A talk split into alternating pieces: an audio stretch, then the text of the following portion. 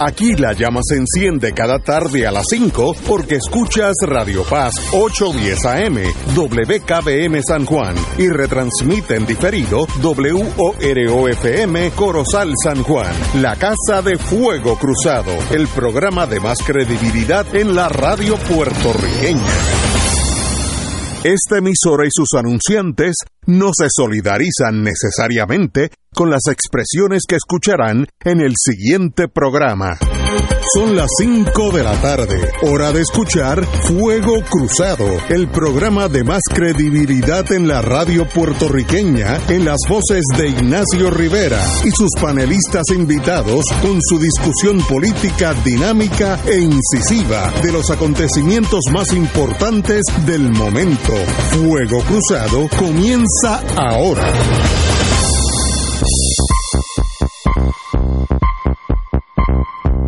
Tardes, amigos y amigas de Fuego Cruzado. Hoy es martes, yo no sé por qué, pero esta, para mí esta semana va lenta, no sé. Mañana tengo un caso de eso electrónico, yo no sé si es eso que me ha hecho que estoy concentrando más en el caso y menos en la vida. Así que, pero mañana estaré aquí, como siempre, a las 17 horas. Pero muy buenas tardes, compañero. Muy buenas tardes, Ignacio, tanto a ti como a la audiencia.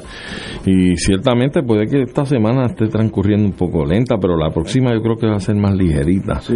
Y pues tienes el pavo por ahí, Ah, el los cierres parciales y totales de la corte y todo ese tipo de cosas. A mí no me gusta el pavo, oye. No, no, yo prefiero el pernil. No, no, en serio, yo no. Y, y, y, No me y- gustaba, y como- aparte del simbolismo, o sea, en el Pero caso sí. nuestro, dar gracias por. Sin simbolismo, mm, el pavo es como comer papel. Sí, hombre.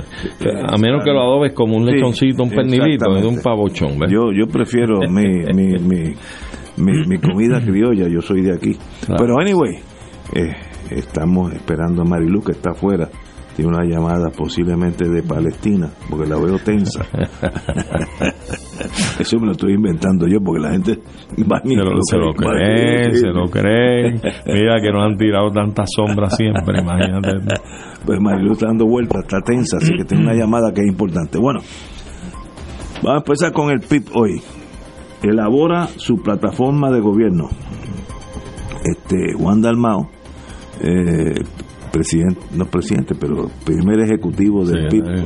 no, no sé cuál es el, el título, pero que es el que va, está corriendo para ser el gobernador eh, que ha probado que tiene fuerza en, en- en su en su estilo de, de vida pues ya está presentó su plataforma de gobierno y la, la tengo aquí yo co- conozco a varios de ellos Eh, primero eh, que son los que van a correr esta estos días estos próximos 12 meses para él.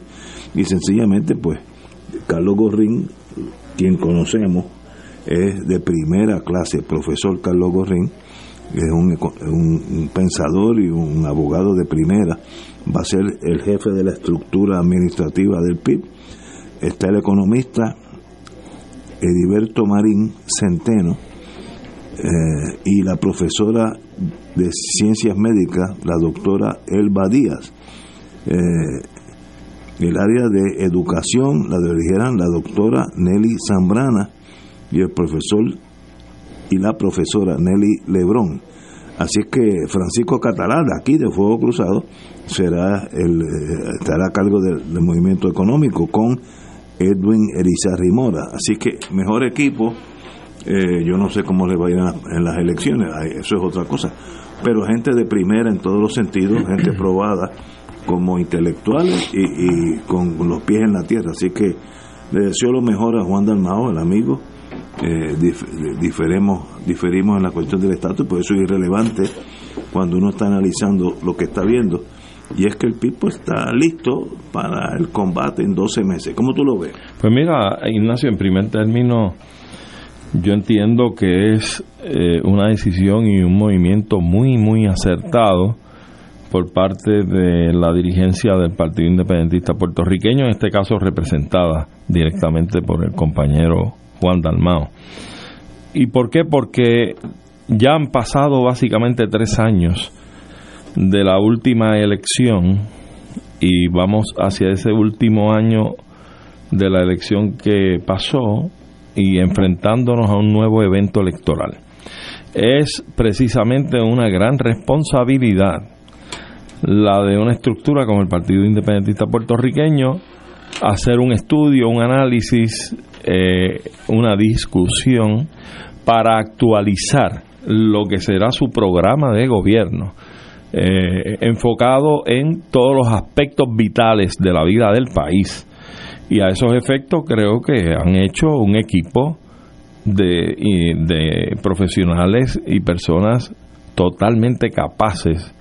Eh, yo entiendo desde el, gran constitucionalista que es el compañero Carlos Gorrín, eh, mi, mi profesor en la Escuela de Derecho, al igual que las otras personas que tú mencionaste, como el economista Cátalo y, digo, perdón, Cátala y estoy pensando en Isarri Mora, eh, son, son personas muy capacitadas con una experiencia extraordinaria y con un reconocimiento a todos los niveles en el país de sus capacidades, igual que las compañeras tanto destacadas para el área de la salud y de la educación, entre otros. Así que yo creo que el, Partido Independentista puertorriqueño avanza por buen camino, máxime cuando hemos visto que la ruta marcada por el Partido Independentista es una de importancia vital para Puerto Rico, y me explico. El Partido Independentista ha presentado desde la pasada campaña eh, un programa de lo que es la patria nueva, es decir, en atención a los problemas reales que vive el país, a los problemas que tiene Puerto Rico para enfrentarlos, abordarlos y plantear y estructurar soluciones a esos problemas. El Partido Independentista y su liderato no ha renunciado a su ideal pero lo ha ubicado en la perspectiva justa de cuando haya que abordar ese tema, abordarlo en igualdad de condiciones con todos los sectores ideológicos del país. Para eso, el Partido Independentista puertorriqueño plantea que la salida debe ser, y de estar en el poder, habrá de ser, un mecanismo procesal como el de la Asamblea Constitucional de Estatus, donde todos los sectores ideológicos participarán, estructurarán sus programas de cara a una solución política de estatus al país y eso será llevado entre todos estos sectores ideológicos a la mesa en Washington para negociar. Mire, esta es la estadidad que usted está dispuesto a dar por ella, eh, de ella, la está dispuesto a concederla sí o no. Los que crean en la libre asociación de igual manera estamos dispuestos a negociar con Estados Unidos. Estas cosas, ¿ustedes están dispuestos a, negociarlas con nosotros? Sí o no, qué cosas sí, qué cosas no. Y en cuanto a la independencia, eh, se estructurará lo que nosotros entendemos que es una ruta hacia la transición a la independencia para que sea una transición ordenada, que sea justa, que sea eh, en parte, en parte eh, como consecuencia de una compensación a lo que el coloniaje le ha impuesto al país, a esa pesada carga colonial, eh, donde tiene que haber una transición que compense por parte de esa carga colonial que ha tenido que sufrir el país. Así es que eh, eh, el Partido Independentista está muy claro, por lo que hemos visto nosotros desde las pasadas elecciones, en proponerle a Puerto Rico, al electorado puertorriqueño, eh, la administración de la cosa pública en Puerto Rico para mejorar las condiciones que tiene Puerto Rico, las condiciones que están padeciendo los puertorriqueños y eso nos posesione entonces en estar aptos para buscar otras salidas, como ya hemos dicho. Así es que yo creo que es una consideración muy importante que tiene que darle todos los electores del país PNPs, populares, no afiliados a las propuestas que el Partido Independentista habrá de presentar, porque vienen directamente a tratar y a trabajar los problemas que sufre Puerto Rico. Compañera, María de Lourdes Guzmán. Pues mira, yo eh, miré eso con mucho interés, ¿verdad? No hay duda de que eh, el PIB está rodeado de personas muy ilustres, de intelectuales muy destacados, de profesionales experimentados, respetados. Eh, y, y están haciendo un programa que indudablemente tiene una visión muy distinta a la que tienen los programas del bipartidismo, porque eh, el bipartidismo se eh, limita a estar haciendo unas, unas promesas huecas. Eh, en el caso del Partido Nuevo Progresista, su programa se fundamenta principalmente en la dependencia, en el recibo de, de fondos federales, en la aspiración de que se nos conceda la igualdad cuando Estados Unidos es, si, si, no, el, si no el más, uno de los países más desiguales del mundo.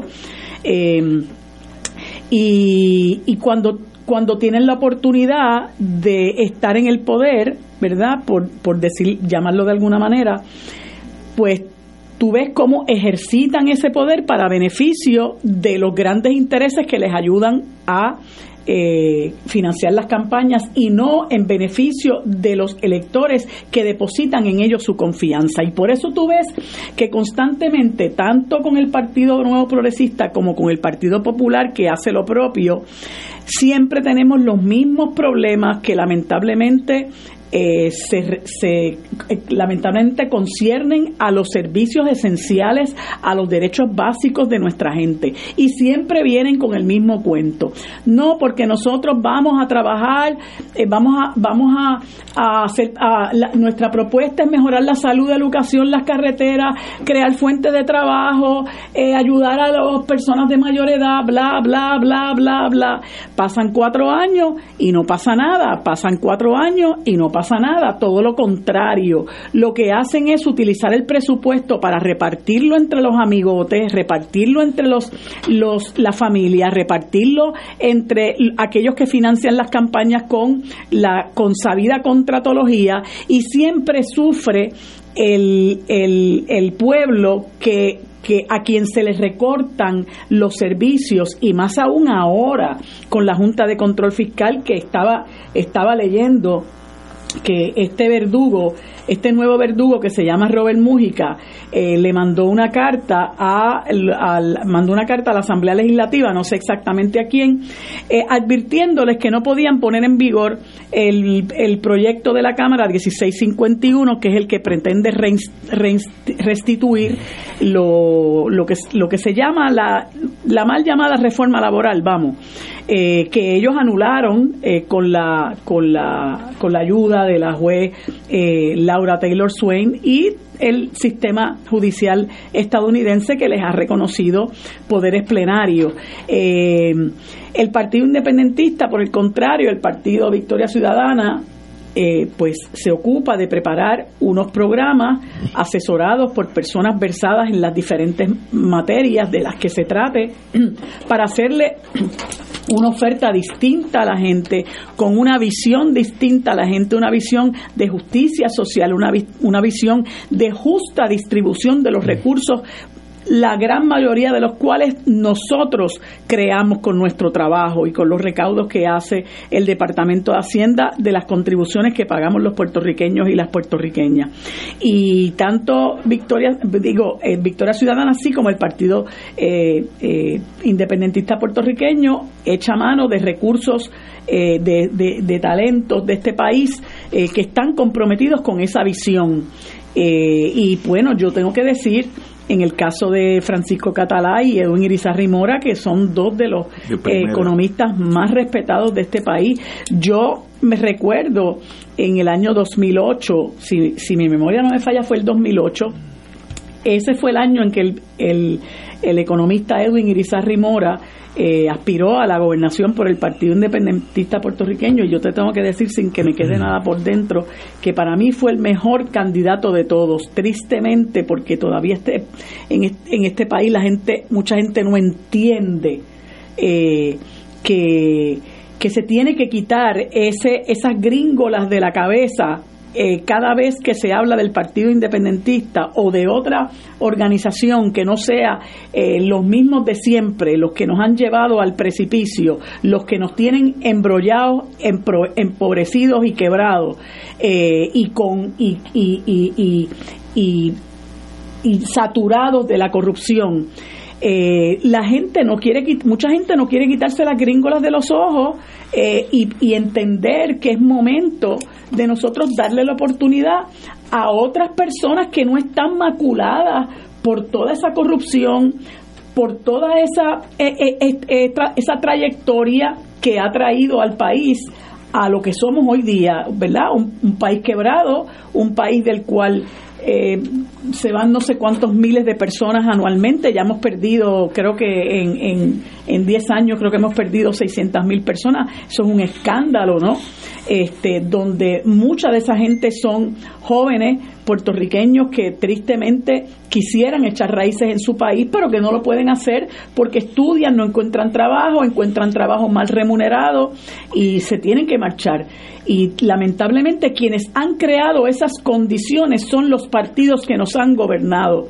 Así que la gente tiene que dejar de escuchar ese discurso demagógico, ese discurso trasnochado de que Victoria Ciudadana o el Partido Independentista puertorriqueño van a traer el comunismo, el socialismo, el castrismo, el chavismo, el terrorismo, todos los ismos malos los vamos a traer nosotros como si nosotros estuviéramos viviendo en Finlandia o estuviéramos viviendo en Suecia. Esto es un país cada vez más empobrecido, un, país donde la gente carece de los servicios básicos. Cuando hablo de la gente me refiero a la clase trabajadora, la, la gente, el ciudadano de a pie, que tiene que estar luchando todos los días y piensa en ocasiones si me compro, si hago la compra tengo que pagar una tercera parte de la luz eh, o si pago el carro no puedo pagar la casa y es injusto vivir de esa manera porque todos ellos todos ellos los que están disfrutando del poder eh, que se agenciaron con, en las elecciones, ninguno tiene ese problema, ninguno tiene ese problema. Todos ellos viven muy bien, viven holgadamente y no muestran la más mínima empatía con, con, el pueblo eh, que, que, está sufriendo y que dicho sea de paso, yo personalmente he visto, eh, y mira que yo me muevo, yo he visto cómo ha crecido aquí eh, eh, la mendicidad, no sé si, si estoy diciendo la, la, palabra es correcta, la gente que pide dinero en las calles, yo lo he visto como eso ha proliferado. Y eso es un muy mal síntoma. Eh, ¿Verdad? Y yo pienso que tenemos un gobernador ahora mismo que se preocupa mucho por los carros destartalados, pero no se ocupa para nada de los seres humanos de carne y hueso que están en las calles pidiendo dinero, de los animales que sin hogar eh, que sufren también como seres vivos que son. Él se preocupa por los carros destartalados que, que están circulando por la calle y eso deja ver eh, la fibra moral de ese individuo que hoy nos gobierna y que pretende seguirlo haciendo. Lo, lo que yo he notado en los últimos años, y ustedes saben que yo estoy al otro lado de la trinchera, pero los hechos son los hechos, a pesar de uno, es que en Puerto Rico, aquellos años cuando yo regresé a Puerto Rico, eran años de actividad económica acelerada. En Puerto Rico la General Electric tenía que buscar ingenieros fuera de Puerto Rico porque los de aquí no daban abasto. Eso es un hecho, eso no estoy no es, no es debatible, eso era así. Hoy en día el 85% de los graduandos de ingeniería se van de Puerto Rico. Por tanto, eso demuestra que ha habido unos cambios para negativos para la economía de Puerto Rico que no, no pueden ser analizados, sino admitidos y buscar una solución, si es que lo hay. ¿Para, qué años tú te refieres que regresaste? Yo regresé a Puerto Rico 67 por ahí. Estaba en pleno apogeo, a la obra. Te digo, era una cosa. había, yo, me acuerdo, nosotros importamos un ingeniero de Venezuela. Ah, tiene un nombre bien raro, español, pero bien raro. Excelente. Y no sé si se quedó aquí o se fue después, pero había que traerlo. Y los, los técnicos e ingenieros puertorriqueños en Estados Unidos lo íbamos a buscar porque esa, para eso la integración era bien fácil, volver a, casa de su mamá, etcétera. Eh, buscamos, pero mucho. Hoy en día es al revés. Por tanto, algo está pasando. Pero es algo que está pasando, Ignacio, que va más allá de nuestro entorno inmediato y nuestra toma de decisiones inmediata en el patio. O sea, en el 1967 estaba en todo apogeo el desarrollo económico del país eh, ficticiamente, pero, era a base de la industrialización, manos a la obra, creando todo eso, una detrás de porque era pintar la vitrina del progreso, eh, viviendo bajo una alegada democracia frente a lo que significaba una revolución socialista en la Antilla Mayor, en Cuba, eh, que era objeto de un bloqueo eh, por parte de los Estados Unidos y un estrangulamiento económico, aparte de los sabotajes que Estados Unidos le provocó a toda su economía y los intentos de asesinato y de, y de derrocamiento de ese gobierno. Así es que era un objetivo el que el país pudiera entrar en ese entorno de desarrollo económico, fuera ficticio o no, fuera superficial o no, pero desarrollo económico al fin. Se le llamaba a Puerto Rico la vitrina de la democracia en el Caribe. ¿Eh? Este, pues entonces, ¿qué ocurre? Que sigue pasando el tiempo y según va pasando el tiempo, ya a Estados Unidos no le interesa tanto mostrar ese desempeño económico en el país porque no le es costo efectivo, no les interesa. De hecho, Puerto Rico era una base, totalmente una base. Y, y, Estados Unidos, aparte de la pelea que se da, la gran oposición cívica y civil en cuanto a Culebra y luego en Vieques, que finalmente la Marina de Guerra de los Estados Unidos abandona esas posesiones de nuestras islas municipales, eh, sabido es que luego de eso empieza una marcha atrás relativa a las bases. Aquí hoy lo que queda creo que es Fort Buchanan nada más pero cerraron Aguadilla, cerraron... No, nada, nada, no, no, Santiago no está. yo, de eso yo sé. Eh, Foralen todavía está, no, eh, no, tampoco. Tampoco. Pues. La única base que queda en Puerto Rico de activos en las Fuerzas Armadas es la Guardia Costanera. Fort Buchanan es una base administrativa. Sí, sí. No, no hay... De servicio. De servicio. No hay, no hay, gente de combate, no hay tanque, ni avión, nada, nada. Ah, y la Guardia Nacional, que eso es, eso es de Puerto Rico. Así que mm. aquel escenario militar muy valioso para Estados Unidos ya no existe. No existe y tampoco Reini se fue. Uh había este, varios escuadrones de B-52 con, con armamento para desaparecer el mundo. Lo que, llega allí ahora, lo que llega allí ahora es Lufthansa. Sí, eh, de, reparar los aviones y los motores. Y también este Rupert Road era una base de primaria en el Atlántico. Había hasta unos submarinos nucleares. había muchísimos submarinos nucleares. Pero mira, eso es para que ya no existe. Para que tú veas hasta qué punto son eh, mediocres eh, e ineficientes los, los, partidos que se han turnado en el poder, ¿cuánto hace que la Marina, que, que el ejército abandonó o lo que sea, Rupert Rhodes? Hace como 10 o 15 años. ellos no han hecho absolutamente nada, absolutamente nada, y allí había complejos residenciales, hospitales, escuelas, montones de cosas, y allí tú sabes lo que hay ahora, un montón de maleza, edificios abandonados y muchos perritos sin hogar, que vi, vi el otro día un reportaje donde hay almas siempre nobles y buenas que van a darles comida, eh, eso es lo que hay allí, este, y a ellos no se les ocurre, ninguno de ellos se les ocurre, mira, y las comunidades, la comunidad de Seiba, ha reclamado que se le permita participación para tomar eh, control de, de, y ni siquiera eso, ¿sabes? Y eso se ha perdido allí y, y, no y no parece importarle realmente. Y a cada rato sale uno con un con una historia y con un plan y no sé ah, qué. creo que ahora salió Johnny Méndez con un proyecto de no sé qué este que eso no va a pasar nada pues tú sabes no, se inventan nada ni hacen nada tampoco. Ah pero para estar cobrando y, y manejando un presupuesto con el que ponen a guisar a dos o tres y le pagan favores al que me corrió la campaña y el que para eso sí. Y la gente pues sigue sufriendo lamentablemente mira, ahora mismo, Ignacio, este, el presidente del Senado, José Luis Dalmau, tiene aguantado un, una resolución que le da 20 millones de dólares a no sé cuántas instituciones sin fines, de, lucro, que lo necesitan para operar, que están haciendo cosas que el gobierno no hace, o por falta de conocimiento de recursos, por indolencia, y esa gente necesita ese dinero, están votando gente, porque no, porque no pueden dar servicio, y él está deshojando margarita, en serio, entonces tiene la flema tiene la flema de, de, de nominarse otra vez para el Senado por acumulación.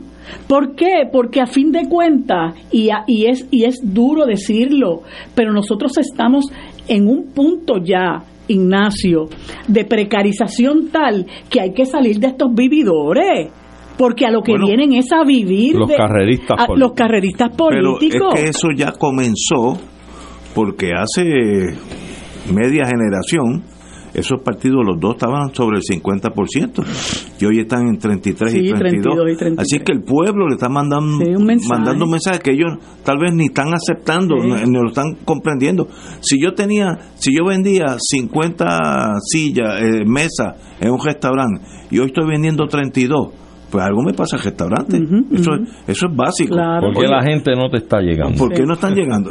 Pues o se te están yendo. No, no, porque se fueron.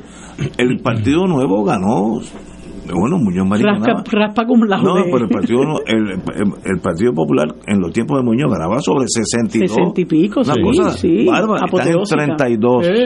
Han perdido la mitad de sus electores. Y no le pudieron ganar al partido más corrupto de la historia. Eso es mucho decir. No, después del evento de eh, Rosellito y de Wanda, contra eso perdieron. Ese partido está mal, mal. no, no, no, no hay otro análisis. Ahora, alguien en esos dos partidos se ha sentado, como lo que estamos haciendo ahora, decir, oye, ¿y por qué nosotros bajamos con Fortuño eh, fue 50 y estamos en 33? ¿Qué está pasando?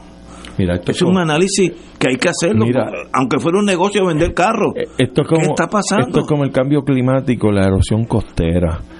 Llega un punto en que las aguas de los cuerpos, o los cuerpos de agua, pero las aguas de esos cuerpos de agua, unas de agua eh, salada y otra de agua dulce, eh, hablando de los mangles y las marejadas, pues se mezclan las dos aguas de ambos cuerpos de agua.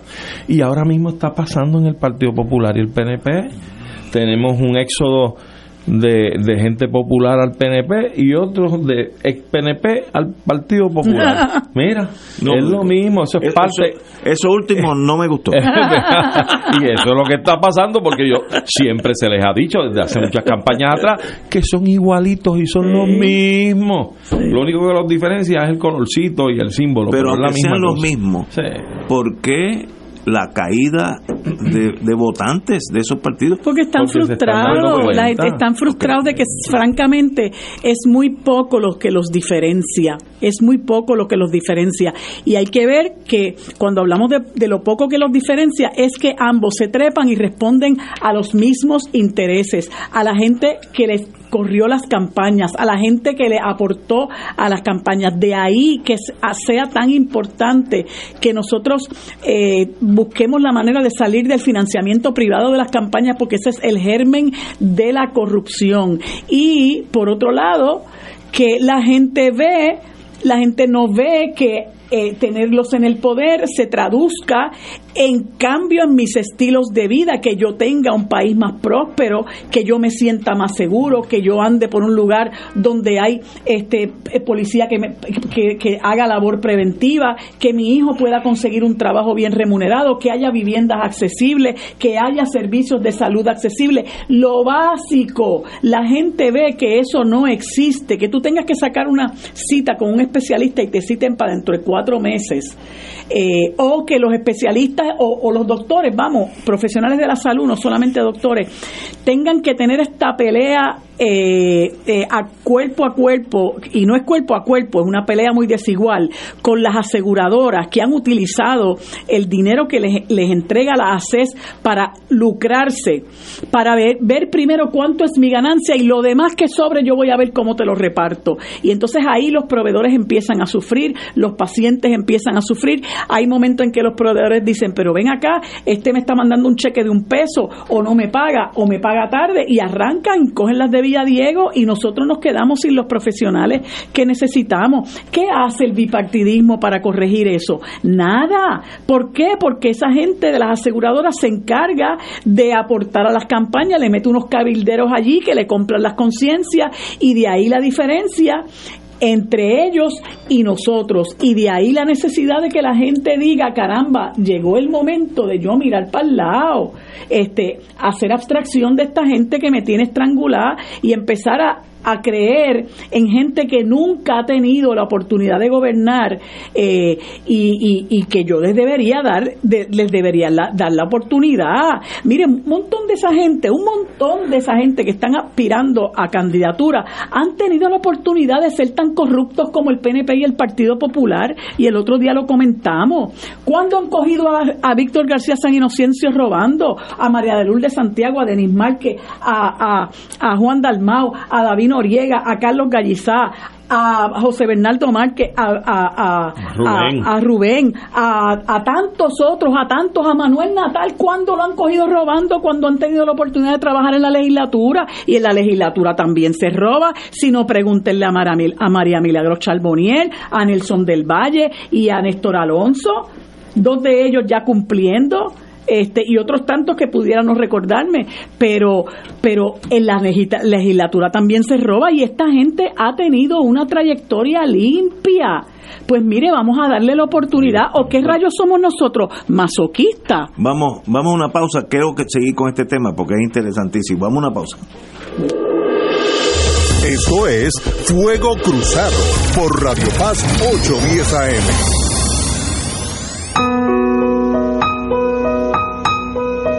Un saludo, un abrazo de paz y bien para todos y todas durante esta semana durante la cual se está llevando a cabo el, Radio Maratón para Radio Paz. Una palabra para expresarles mi profunda gratitud por su generosidad, su espíritu de sacrificio y de solidaridad con Radio Paz. Hay una frase de San Pablo Colosenses capítulo 4 versículo 2, donde dice exhortándonos a todos, dedíquense a la oración, perseveren en ella con agradecimiento. Es decir, nuestra vida cotidiana debe estar marcada por un espíritu de oración y la perseverancia en la oración, en los momentos de prueba, en los momentos de alegría eh, y perseverar con agradecimiento. Me parece que una de las llaves más importantes para lograr la verdadera alegría y libertad en la vida es mantener un espíritu de agradecimiento ante todo. Y a nombre de nuestra arquidiócesis de San Juan de Puerto Rico, les ofrezco nuestras oraciones y nuestro profundo agradecimiento cada vez que se celebra la misa. Ópera de Puerto Rico presenta El Elixir de Amor, una comedia romántica que embriaga con inolvidables melodías. Un sensacional elenco de cantantes puertorriqueños: Anaís Mejías, Ángel Vargas, Ricardo Lugo, César Méndez y Elizabeth Rodríguez. Orquesta Sinfónica dirigida por Roselín Pavón. Dirección de escena de Gilberto Valenzuela. Única función sábado 18 de noviembre en el Centro de Bellas Artes Luisa Ferré. Boletos en Bellas Artes y Ticket Center.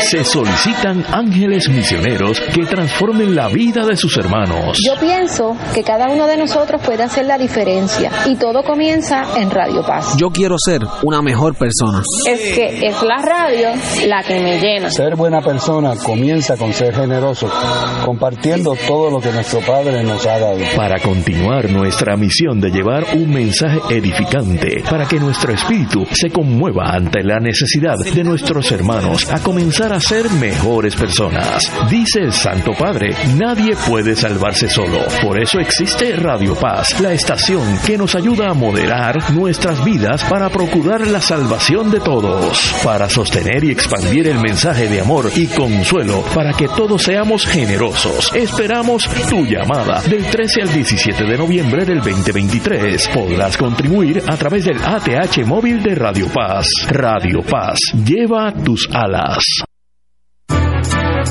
AESA, la pequeña gigante, te invita a sintonizar su espacio radial AESA Informa. Todos los jueves a las 4 de la tarde se estará ofreciendo información relevante a los pensionados y jubilados de Puerto Rico. Te esperamos AESA Imparable, auspiciado por MMM Alianza.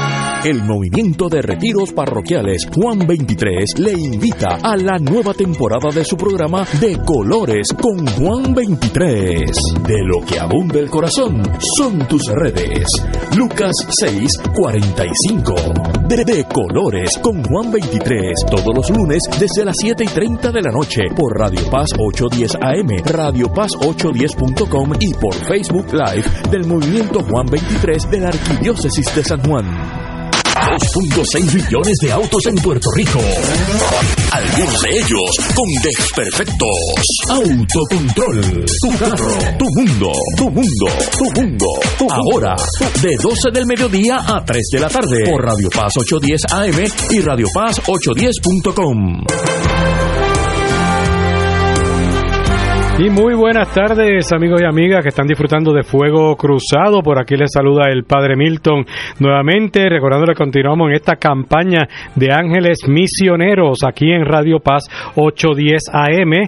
Estamos esperando esa llamada, esa aportación en el 787-300-4995, 787-300-4995. Los que están escuchando a Fuego Cruzado a esta, en la hora de la tarde, a los que lo estén escuchando en la repetición en la noche, no está el teléfono disponible, pero sí está eh, ATH móvil, que pueden utilizar ATH móvil para hacer su aportación. Nos consiguen ATH móvil en la sección de donar. Ahí pueden marcar donar, nos busca como Radio Paz 810 y pueden hacer su ofrenda en esa, de esa manera también. Así que lo importante es que en el comentario le escriban Ángeles Misioneros. Estamos en esta campaña durante toda esta semana para levantar 150 mil dólares. Aquí es, aquí sí es fijo, no es como cuando hacemos el radiomaratón en mayo, que es que toda todo lo que se pueda para la operación general. Aquí es una cantidad fija que hace falta para unas mejoras que tenemos que ir haciendo en nuestras estaciones. Así que, eh, miren, 150 mil dólares. Estamos hablando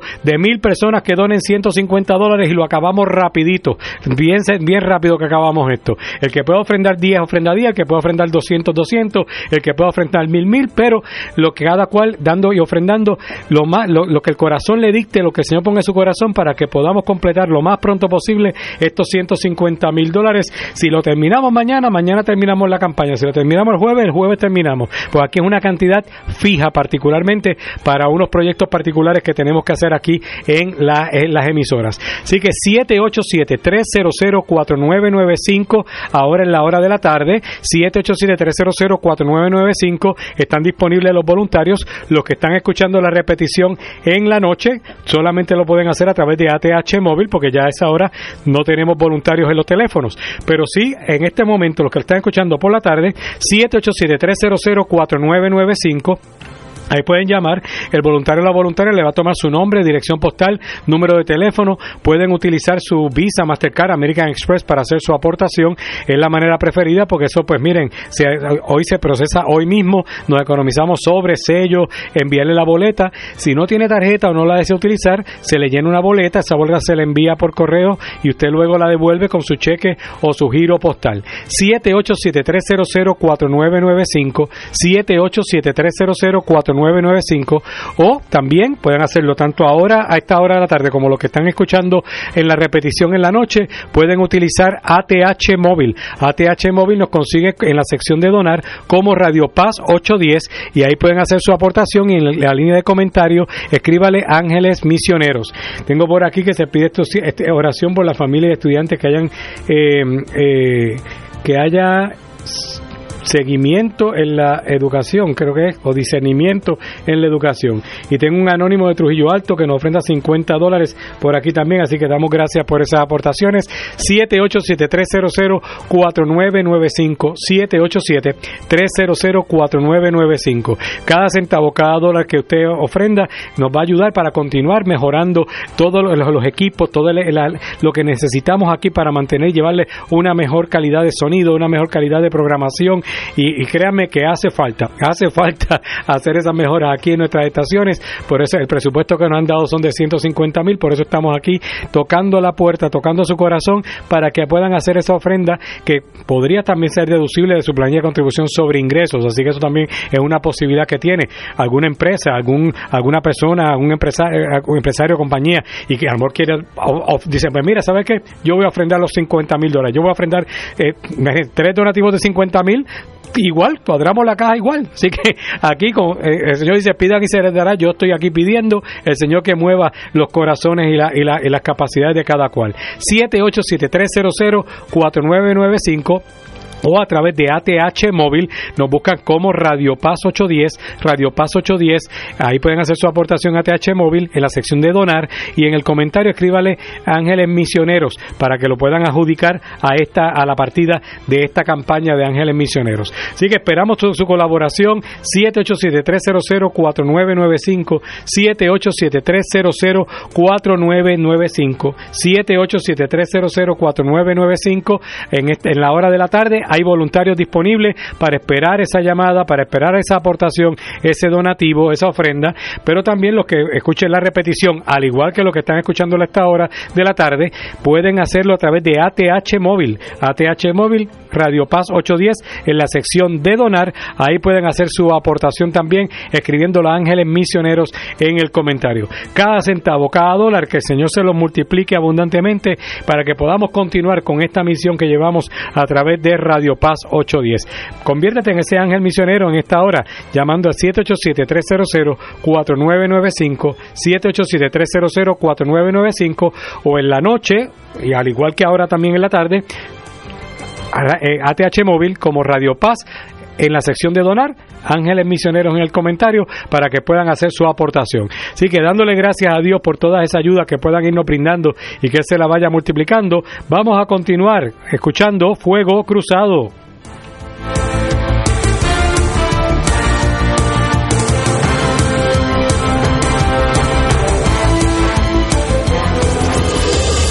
Fuego Cruzado está contigo en todo Puerto Rico.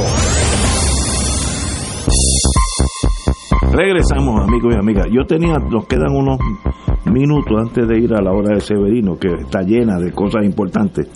Eh, me gustaría Como preguntarle siempre. a ustedes, no hay duda que los dos partidos clásicos, yo le llamo clásicos, han descendido a casi la mitad de sus votantes. Eso es matemático, no, no permite disidencia porque la, la aritmética no es pe- especulativa. Pues son desclasificados ya, casi. No, están ahí ahora. Eso abre, obviamente, o debiera abrir otras oportunidades o otros senderos políticos. Lo único que están en escena son tres. Victoria, eh, el PIB y dignidad. Eso, eh, por ahí va a estar esos votos, a menos que la gente sencillamente dejen de votar, punto. Pero si esos vo- votantes emigran, va a ser a una de esas tres opciones. Por tanto, la posibilidad de que el PIB, Victoria y Dignidad saquen más votos es altísima. Y si eso es así, ¿qué, qué significa eso en el estatus político nuestro del futuro? Mira, Ignacio, como bien te dije anteriormente, primero que nada, evidentemente la ruta está marcada y no cabe duda de que debería haber, debe haber, una manifestación de mayor afluencia del electorado hacia partidos emergentes que ya tú has mencionado como Proyecto Dignidad y Victoria Ciudadana, pero inclusive hacia el Partido Independentista Puertorriqueño, que es un partido que, como ya dijimos, se ha, desde la campaña pasada, se ha concentrado, se, se ha ubicado en la posición de ofrecerle al país una alternativa en la administración de la cosa pública, del orden de atender los problemas y los asuntos vitales del país. Y en esa medida acrecenta la posición del Partido Independentista como una opción real de futuro para Puerto Rico. Eso frente a, la a lo que tú planteas de eh, el estatus político, sabido es y la gente tiene que saberlo. Ahí está la historia del país. El Partido Popular, creado eh, en, en el siglo pasado, a mediados del siglo pasado aproximadamente, en los años 40, 38, eh, el Partido Popular arrasaba las elecciones con un sesenta y pico por ciento. Oh, sí. Ajá, era un copo total electoral en el país. Y eso varía ya eh, a partir de la década de los 60, al final de la década de los 60, cuando surge el movimiento este del PNP con don Luis Aferré y comenzamos a transitar electoralmente en el país en la alternancia política. Algunas elecciones ganaba el Partido Popular, otras el PNP y a veces había un combinado. Es decir, el Ejecutivo lo ganaba uno de los partidos y la legislatura la dominaba el otro. Busquemos entonces el trasfondo histórico de los avances ideológicos de ambas estructuras políticas en el país. Desde Muñoz, con los comités ad hoc y los referéndums que se realizaron aquí, los plebiscitos, nunca hubo un ápice de avance, de mejoramiento y de enmienda a la relación del llamado Estado Libre Asociado de Puerto Rico con Washington. No hubo ninguna enmienda, no hubo ningún arreglo adicional a lo que se aprobó en el 1952. Luego de eso, desde 1968 para acá, aquí se ha estado empuja que te empuja la estadidad y los empujones más grandes han sido en las últimas décadas recientes donde se alegó primero en un en un evento electoral que toda la oposición política saboteó porque nadie fue a votar allí más que los que creen en esa causa y decían que ganaron con un 97%. Pero si nadie fue más que ellos solos. Entonces después tiran otro evento electoral de estatus y ganan con un 52%. Se tiran un tiro en el pie. Porque en Washington decía primero que eran con un 97 y de momento con un 52. Ah, pues la causa suya bajó mucho porcentaje, ¿sabes? Así es que qué avance ha tenido la estadidad. Y ahí lo vemos, las tres ramas de gobierno de Estados Unidos han sepultado a Lela. Y, en el Congreso y en la Casa Blanca, aparte de pasarle la manita, decir, sí, creemos en la causa de la estadidad para venir a recoger fondos, porque es lo que hacen, venir a buscar dinero para sus campañas, le han dicho que no, que la estadidad no va. ¿Y quién va a llenar ese vacío? Bueno, ese vacío lo va a llenar la conciencia del país. Cuando el país entienda que nosotros en primer término tenemos que poner la casa en orden, la cosa pública nuestra, la, lo que rige el día a día de los puertorriqueños, esto hay que trabajarlo con las mangas enrolladas de la camisa. ¿Para el año que viene? No, a partir del año que viene, después de las elecciones. Eso hay que hacerlo. Eso hay que hacerlo porque nos va la vida. Aquí hay que atender la universidad, aquí hay que atender el departamento de educación, aquí hay que atender el departamento de educación, aquí hay que atender todas las ramas y las áreas que afectan la vida cotidiana de los puertorriqueños. Cuando vayamos a bregar con el estatus, que ya la historia nos ha dicho que no ha pasado absolutamente nada, el programa que tenemos es sencillo convoquémonos a una asamblea constitucional de estatus y todos los sectores ideológicos ahí representados abogarán por lo que habrán de solicitarle al Congreso que les permita votar con un sufragio para irlo a exigir para cumplirlo. El Congreso dirá, si les dice a ustedes, la estadidad no se las voy a dar, así que no la pongáis que son ni que compita que no la vamos a considerar. Pues ya sabrán ustedes qué van a hacer y a los libre asociacionistas les dirán qué cosas pueden negociar con ellos y cuáles no están dispuestas a negociar.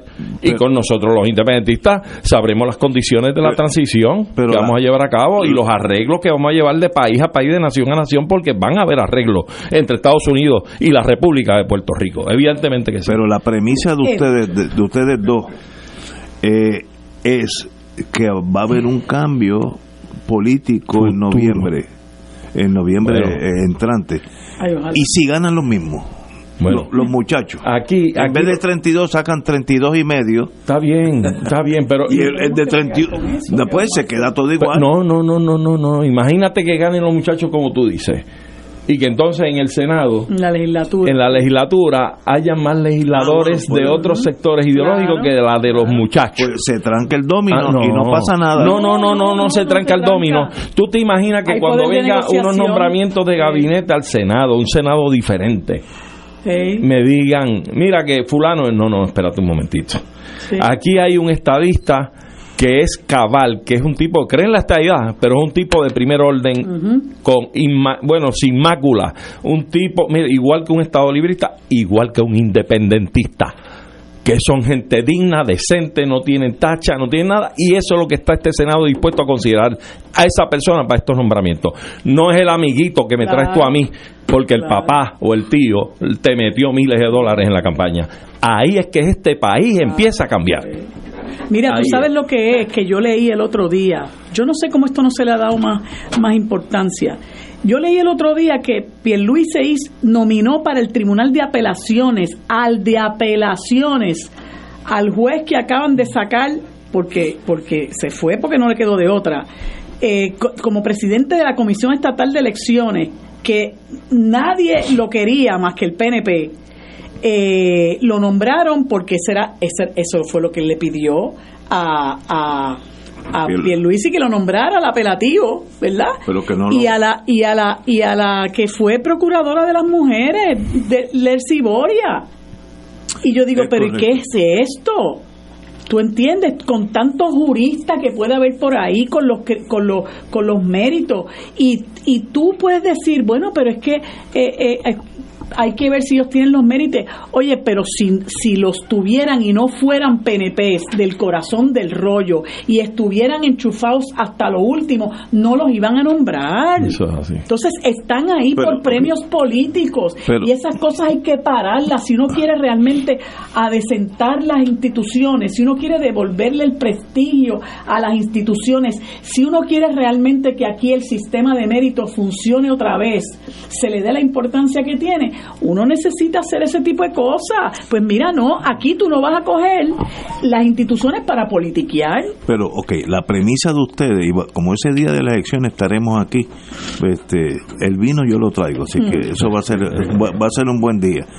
La premisa de ustedes es que las cámaras sean diferentes de los partidos no clásicos, colorado azul, para que haya un balance. Y es lógico. claro que es lógico.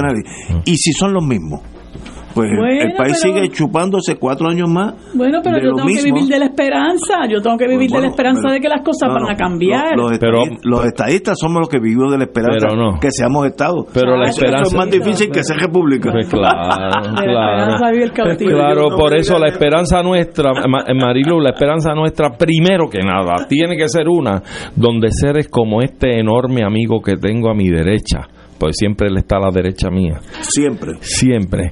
Este, y que es bueno, y te lo respeto y lo, y lo acepto que estés a la derecha, porque en muchas cosas, pues puedes estar a la derecha, no hay problema, pero que amigos como Ignacio empiecen a entender que aunque preserves tu aspiración de un cambio de estatus político, tenemos que atender la situación del país. Obviamente. Y para eso tenemos que hacer un voto diferente en la urna distinto. Ahí donde, puede haber problemas. Ahí distinto, pero es que tienes que ir trabajando con eso, ya tú eres madurito.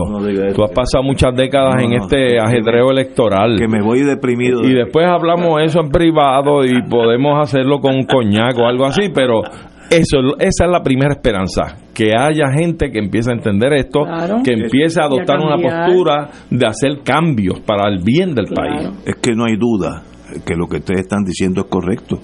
Nadie en Puerto Rico puede decir que las cosas están bien en Puerto Rico. si saliendo de aquí hay unos cuantos, 80 boquetes, ya yo lo conozco, como me dijo mi un guardia, un policía, amigo mío. Si tú estás en el turno de la noche y tú ves un tipo guiando en línea recta, está borracho, porque no está evitando los boquetes.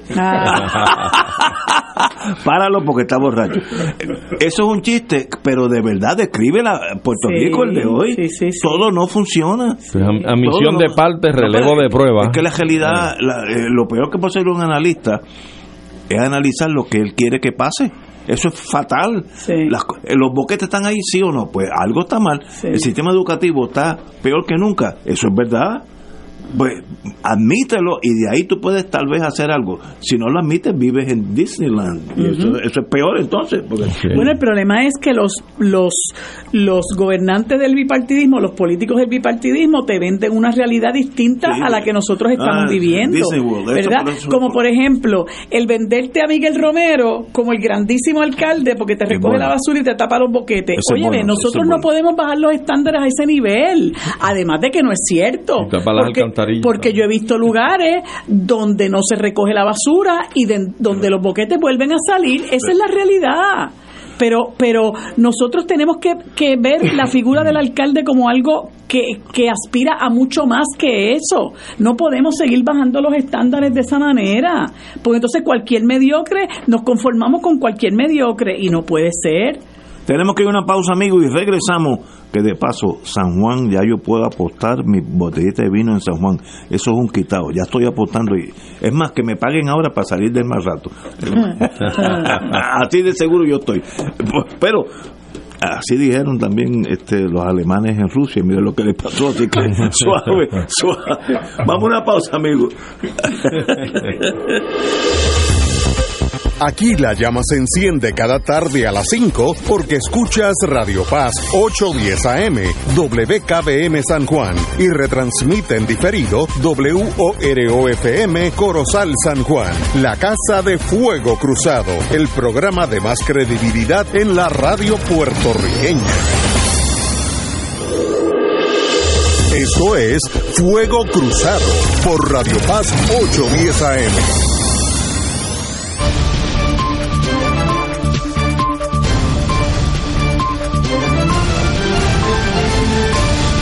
Tal amigos? Gracias por estar con nosotros. Bienvenidos al Minuto Informativo desde nuestra sala de redacción.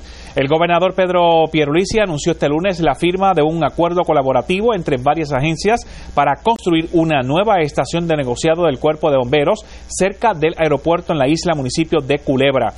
Este acuerdo busca aunar esfuerzos para que Culebra cuente con una estación de bomberos más accesible y resiliente para atender emergencias, indicó el primer ejecutivo. El alcalde de Culebra destacó que la ubicación del terreno es estratégica para mejorar la capacidad de respuesta en situaciones de emergencia. Los esperamos a las 6 en Noticias 13.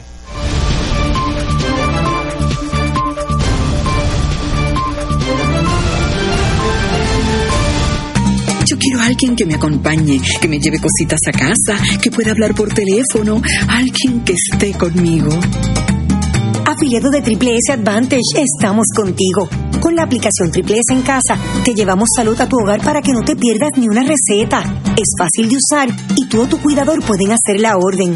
Además, con Teleconsulta MD, tienes acceso a tus citas médicas virtuales desde tu hogar. Elige vivir en salud con Triple S Advantage. Actor pagado. El licenciado Ricardo Pascual cuenta con 33 años de abogado en la práctica civil de daños y perjuicios, caídas, accidentes, accidentes de tránsito y otros. El licenciado ofrece consultas gratis e incluso, si no puede llegar a la oficina, vamos a su residencia. Si usted, un familiar o una amistad ha sufrido un accidente, llame para cita y consulta al teléfono 787-510-4883, 510-4883. La oficina del licenciado Pascual está en el Centro Internacional de Mercadeo, carretera 165, Torre 1, oficina 210 en Guaynabo, frente a la cárcel federal. Recuerde, llame para orientarle y ayudarle al 787-510-4883, 510-4883. Licenciado Ricardo Pascual. ¿Tienes una casa de herencia? Compramos Casas Cash, somos tu mejor alternativa. Llama al 787-667-3959. ¿Tienes una propiedad con deuda contributiva sobre la propiedad que está deteriorada y con problemas legales? Llama a Compramos Casas Cash al 787-667-3959. No pierdas tu casa. Compramos Casas Cash. Pagamos todos los gastos legales. Visitamos tu propiedad sin compromiso alguno. Llama ya al 787 667 787-3959. 787-667-3959. Un proceso totalmente gratis. Si estás experimentando problemas de audición, balance o vértigo, visita la clínica de audición y balance Viva Audiology Clinic, ubicada en el tercer piso del Coupé Professional Mall. La doctora Cristina Rivera está lista para ofrecerte la atención personalizada que necesitas, ya sea que requieras evaluaciones audiológicas o consejos sobre cuidado auditivo. No dejes que los problemas de audición afecten tu vida. Llama al 787-474-9313. 474-9313 para programar una cita. El Consejo de Acción Social Arquidiocesano CASA presenta su programa radial Casa de Todos, difundiendo el mensaje de la doctrina social de la Iglesia cada martes a las 11 de la mañana por aquí por Radio Paz 810 AM. Conoce este instrumento que utiliza los valores y principios del Evangelio para analizar nuestra actualidad social. Velamos por la dignidad del ser humano.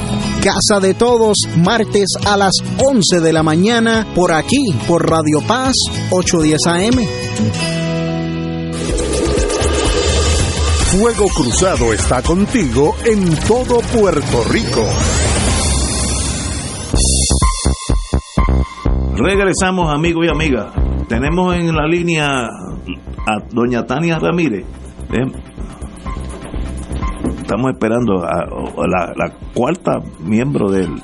del no, ok, pues continuamos con Fuego Cruzado hasta que Tania aparezca. Bueno, vamos ahora Estamos en la hora. Estamos en la hora. No, que yo yo tengo un amigo mío que me regaña en Torre de la Reina. No. Si, si, si le metemos caña a la hora de cinco ser minutos. Sí, sí, no. Ah, pues tengo- ahora que se pongan cómodos, que vamos a entrar en envergadura de verdad.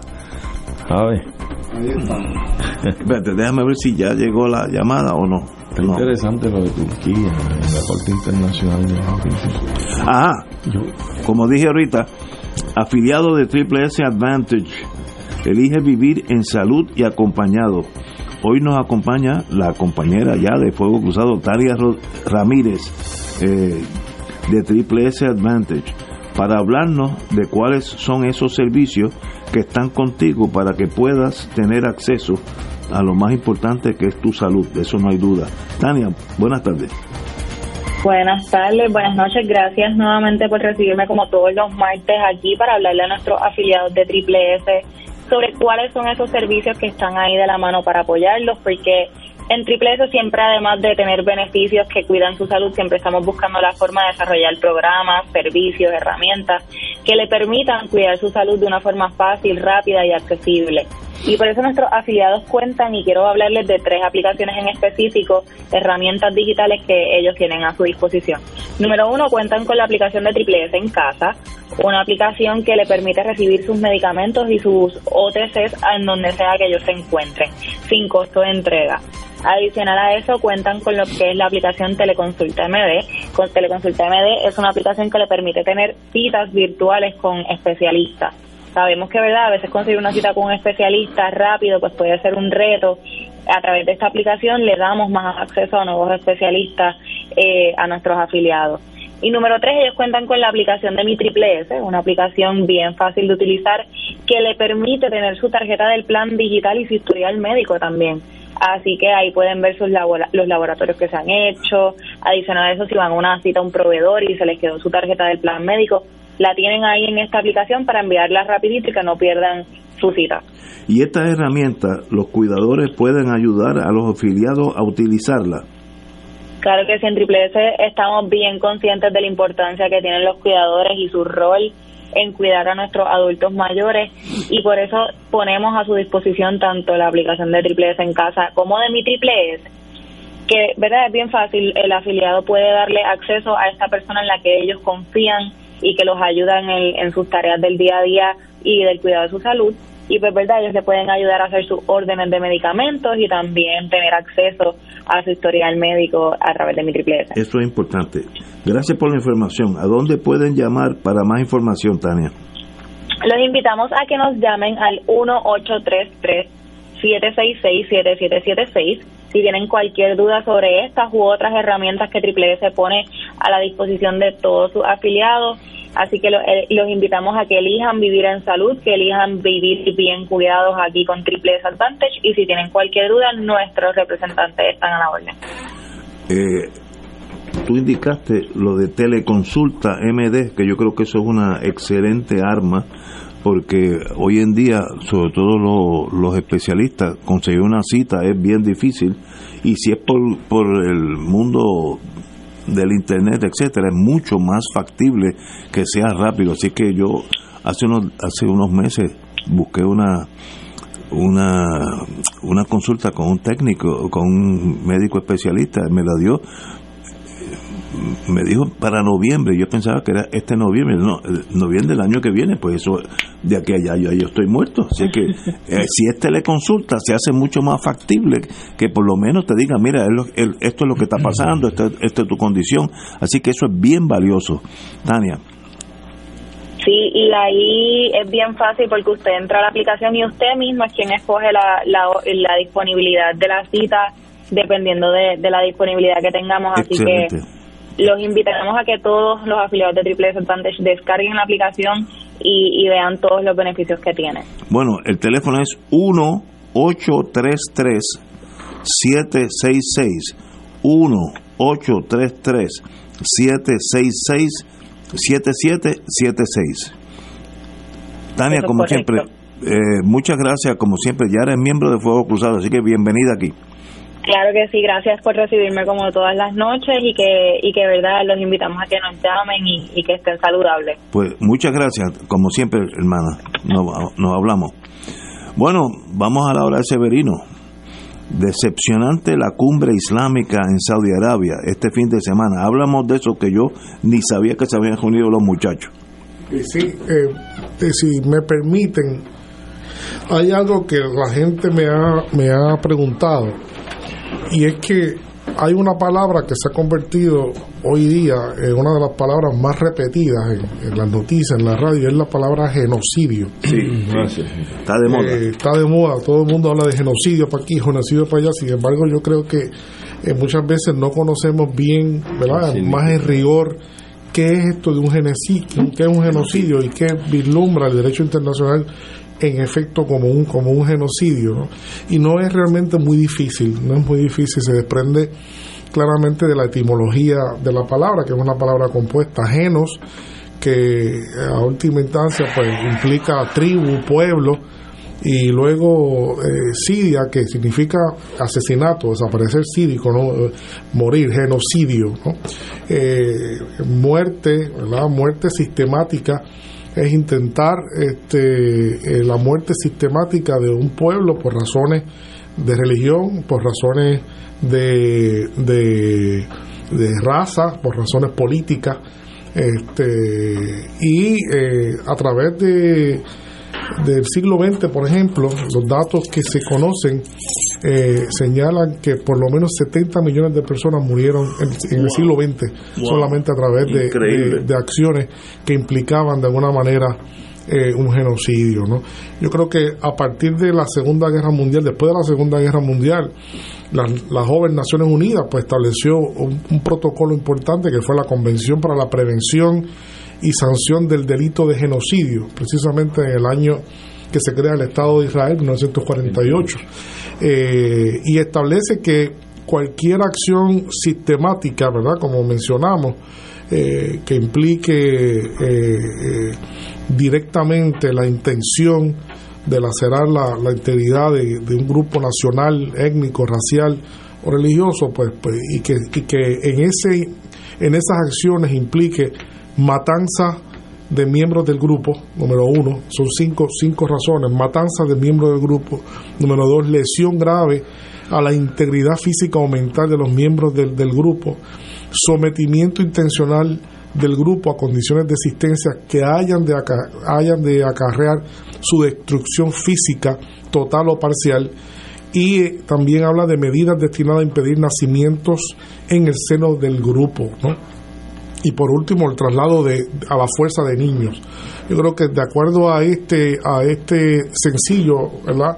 esquema que establece la Convención para la Prevención y Sanción de Delitos de Genocidio, es claro que estamos ante un proceso de genocidio en, en, lo que está pasando en Israel, porque es un pueblo, es una población civil en Gaza que ya ha sido eliminada a un a un grado de más de 11.000 personas. Creo que al día de hoy más de 11.000 personas han muerto, eh, que no son miembros de ninguna milicia, no son miembros de, no son combatientes, sino simplemente son personas este, eh, civiles, incluyendo como, como se dramatiza continuamente en, en la radio, en la televisión, eh, eh, niños, una gran cantidad de niños, mujeres y sobre todo también hay que mencionar este, personas eh, adultas mayores, adultos mayores también que han sido víctimas de toda esta situación. Pero bien, dicho eso y un poco pues, explicando lo que es esto de, del genocidio, que implica lo del genocidio más, más técnicamente, podemos, podemos ir a, a, ver lo que sucedió este fin de semana en, en, la, en la cumbre eh, que convocó Arabia Saudita. Eh, y Arabia Saudita convocó conjuntamente los dos grandes organismos que agrupan a, primero a los países árabes, que es la Liga Árabe, eh, que, es la Liga Árabe que surge en 1974 y que es un organismo muy importante a, nivel mundial. Recordemos que además de esto existe también lo que es eh, la Organización para la Cooperación Islámica, que es el segundo organismo eh, más importante que agrupa a toda la feligresía islámica en el mundo, son más de 1.800 millones de personas.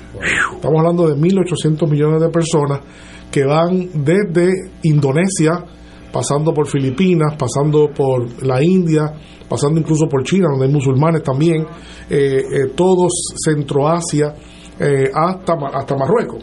o sea, todo ese mundo diverso, más, en África hay también una cantidad eh, de 15 o, 20 países que son también de confesión islámica también, ¿no? Eh, eso no he nombrado también este Pakistán, Afganistán, que no son necesariamente, no son países árabes ciertamente, pero sí son países islámicos importantes, ¿no? de hecho, como cuestión de hecho, el país que tiene la población islámica más grande del mundo no está en Asia, no está en Medio Oriente, es Indonesia para que tengamos una, una idea. ¿no? Así que este, eh, tanto la Liga Árabe, que agrupa a todos los países árabes, como la conferencia eh, o la Organización para la Cooperación Islámica, que agrupa a todos los países de mayoría islámica, ¿no? de mayoría islámica, pues se, se juntaron sus líderes eh, este fin de semana en, en Arabia Saudita con el objetivo de discutir el tema de lo que está pasando en Palestina y conseguir algún, algún tipo de medida articulada entre todos ellos. ¿no? Eh, ese, era, ese era el propósito. Hay que decir que estos organismos no siempre han tenido la mejor relación entre sí. Históricamente han tenido relaciones tensas entre lo que son los países islámicos, eh, más lo que es la, la Liga Árabe. La propia Liga Árabe ha tenido problemas internos también muy serios han expulsado miembros. Eh, este es el momento, este es el momento quizás donde la Liga Árabe, eh, después de muchas décadas, se, muestra nuevamente consolidado ¿no? y ha logrado zanjar las diferencias entre algunos de los miembros que han sido reaceptados, como Siria, que acaba de ser reaceptado también como miembro pleno, eh, y otros países que habían sido expulsados. ¿Cuál fue el saldo de esta de esta cumbre. ¿Cuál fue el saldo de esta cumbre? Pues bueno, el saldo de esta cumbre yo creo que, eh, como mejor se explica, fue en un comunicado que sacó poco después el Frente Popular para la Liberación de Palestina, que es uno de los grupos históricos de la OLP, no muy conocido, no muy conocido, pero es un grupo muy, muy histórico dentro de, la OLP que sacaron un comunicado que tuve acceso. Y ciertamente lamentaban, lamentaban que todos estos países eh, se juntaron y aunque hubo unos aciertos importantes en la parte sustantiva de atender eh, y ponerse de acuerdo en unas medidas coercitivas en contra de Israel, eso no se logró. Lo único que se logró fue un pronunciamiento de todos los miembros unánime de que es imprescindible la creación del Estado palestino, ¿verdad? Pero, como sabemos, eso es algo que, en todas las reuniones siempre se hace. Esto no es nada nuevo, ¿no? Eh, eh, se esperaba desde el punto de vista de los palestinos que se pudiera haber articulado algún tipo de boicot, algún tipo de del tema de la energía, eh, pero eso no, eso no se logró. Quedó clara que aunque la la salud institucional de ambas organizaciones y la, la, interrelación entre ellas ha mejorado en este momento de lo que había sido en los últimos 20 años. Eh, todavía existen zanjas importantes entre ellos. Eh, el grupo de los países del Golfo es un grupo aparte, eso quedó claro, es un grupo aparte, con una mentalidad aparte, con una realidad política muy particular. Son monarquías, son monarquías que tienen un control férreo de sus poblaciones y son muy temerosos de tomar medidas que puedan ser después rebotarles a ellos, ¿no? En, en términos de, las, del surgimiento de grupos insurgentes que cuestionen eh, la, monarquía como, método eh, de, de, dominio político en esos países. Quedó claro también, evidente, que hay una competencia por eh, quién es realmente el nuevo líder eh, del mundo islámico. Eso también quedó, que quedó, quedó claro y patente en esta reunión. Esa posición la había ocupado por mucho tiempo Egipto, ¿verdad? Bajo, bajo el mandato de, de Nasser por mucho tiempo en aquel, aquel momento que Egipto pues asumió el, el rol importante dentro de toda la comunidad eh, árabe y, y, e islámica en el mundo, pero obviamente Egipto ha pasado por unos procesos eh, cuyo y, y, que cuyo resultado ha sido que eh, su liderato dentro de ese mundo ha sido eh, debilitado, wow. se, ha, se, ha, debilitado. Entonces hay tres países que han quedado claros en este esquema de que están compitiendo, que están compitiendo. Uno de ellos que nunca lo ha ocultado desde que llegó a la palestra pública es la, la República eh, eh, de Irán. Irán nunca ha, ha, titubeado en su objetivo de asumir eh, ese liderato regional, ese liderato regional y de hecho lo, lo hizo cuando en el momento cuando la, eh, los apoyos a Palestina estaban en su momento más débil, más frágil. ¿no?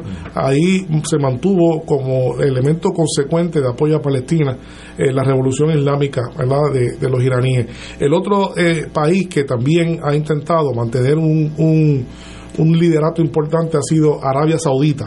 Estamos hablando de países importantes, países que son poderosos de la región, Arabia Saudita, pero Arabia Saudita no ha logrado tampoco cuajar mucho por su ambivalencia en términos de su posición con respecto a los Estados Unidos en el pasado y con respecto a los países de, del Golfo y algunas políticas eh, con el mismo Israel, que tenía la intención clara hasta hace poco de establecer una, una, una relación diplomática ya abierta con Israel. Y eso pues le valió también ciertas dudas de parte de algunos de los miembros de, de, este conglomerado de países. Y el último de los países que ha llegado a esta competición pero ha llegado con fuerza ha llegado con fuerza es, es Turquía, Turquía, es Turquía.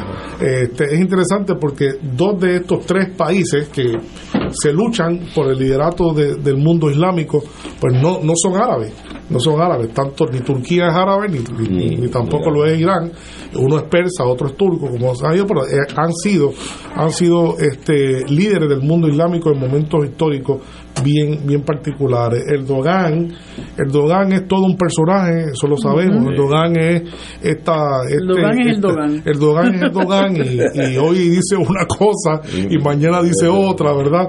Este, y entonces, pero sin embargo, eh, curiosamente, luego de terminar esta reunión, esta reunión Erdogan no ha perdido el tiempo uh -huh. al darse cuenta de que no hubo un resultado que, eh, que, que, fuera contundente y que le valiera el, el, el, la credibilidad a ninguno de los países que luchan por, por, la, por el liderato de, de este sector y él asumió hoy, hoy asumió eh, una, una postura eh, que yo creo que es la postura hasta ahora más, eh, más resuelta que hemos podido ver. Erdogan hoy a nivel de Estado, a nivel de, de, gobierno, de gobierno turco, interpuso una causa en la Corte Penal Internacional en contra de Benjamin Netanyahu. Oye, y eso, eso, eso, es complicado, eso y, está rompiendo hoy. Y del liderato ah. militar y de Estado y completo. Netanyahu y, y, y sus extensiones circunstanciales. Vamos a decir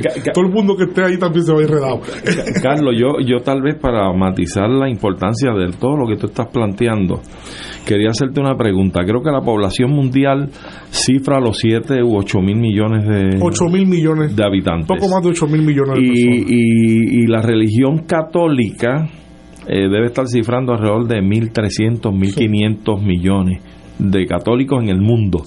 Por lo tanto, lo que tú planteas de 1.800 eh, Musulmanes. musulmanes eh, alrededor del mundo eh, es de impacto. O sea, es una recreencia, una religión muy arraigada a nivel de, global, ¿no? no solamente es lo que tú acabas de decir, eso hay que añadirle que la religión de mayor crecimiento en el mundo Correcto. es el Islam. Es el Islam. Sin duda alguna. Sí, y se piensa también. que no, no tardará mucho tiempo en lo que lleguen realmente a 2 mil millones de musulmanes en el mundo. Pues sería, Próximamente. eh, próximamente, ¿verdad? Porque es, además, pues sus tasas de crecimiento son muy aceleradas en general.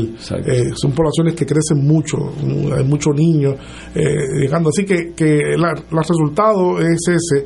Erdogan ha dado un paso Importante. importante, un, un paso arriesgado que pone pone a temblar el sistema internacional, el sistema internacional que está siendo confrontado muy seriamente por su incapacidad de poder atender este problema, ¿no?